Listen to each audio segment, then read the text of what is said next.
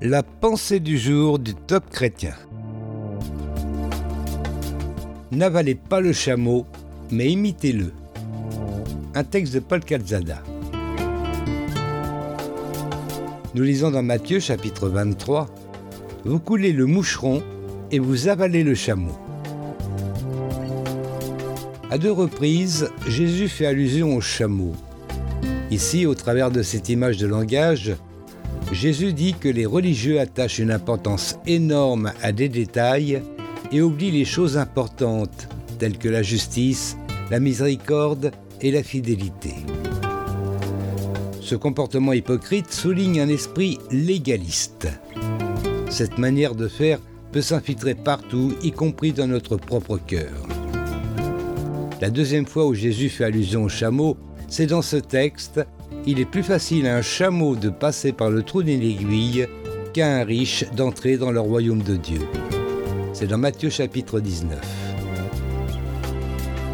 Il souligne par là que l'avarice et l'amour immodéré de l'argent ferment les cieux alors qu'ils s'ouvrent aux serviteurs humbles et fidèles. La Bible fait souvent référence au chameau.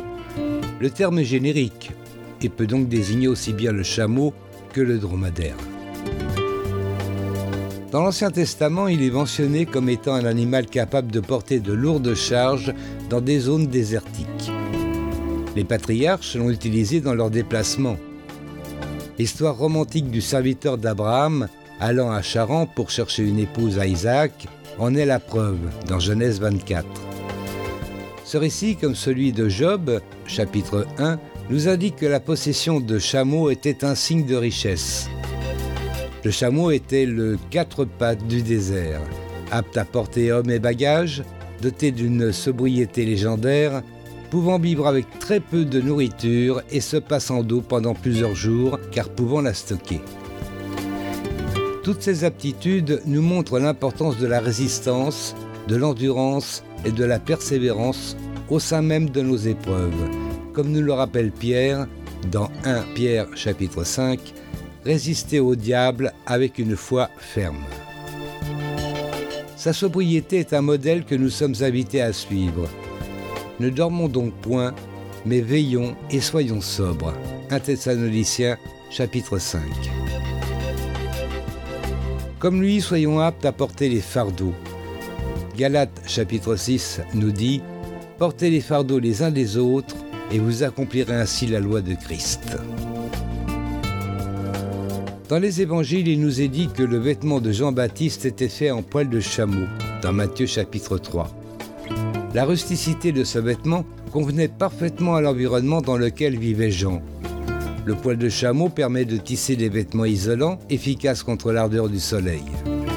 C'est comme si Dieu nous rappelait que nous n'avons pas à nous revêtir avec des parures chatoyantes, avec des titres ronflants, mais avec toute l'armure divine qui peut arrêter tous les traits enflammés du malin Éphésiens chapitre 6.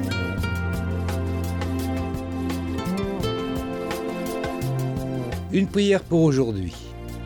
Je te demande, Seigneur, de me donner de tenir ferme alors que je passe par le désert et que mon stock d'eau vive se renouvelle dans ma communion avec toi.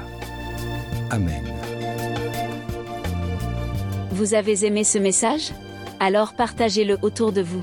Soyez bénis. Retrouvez ce texte sur la ou écoutez-le sur radioprédication.fr.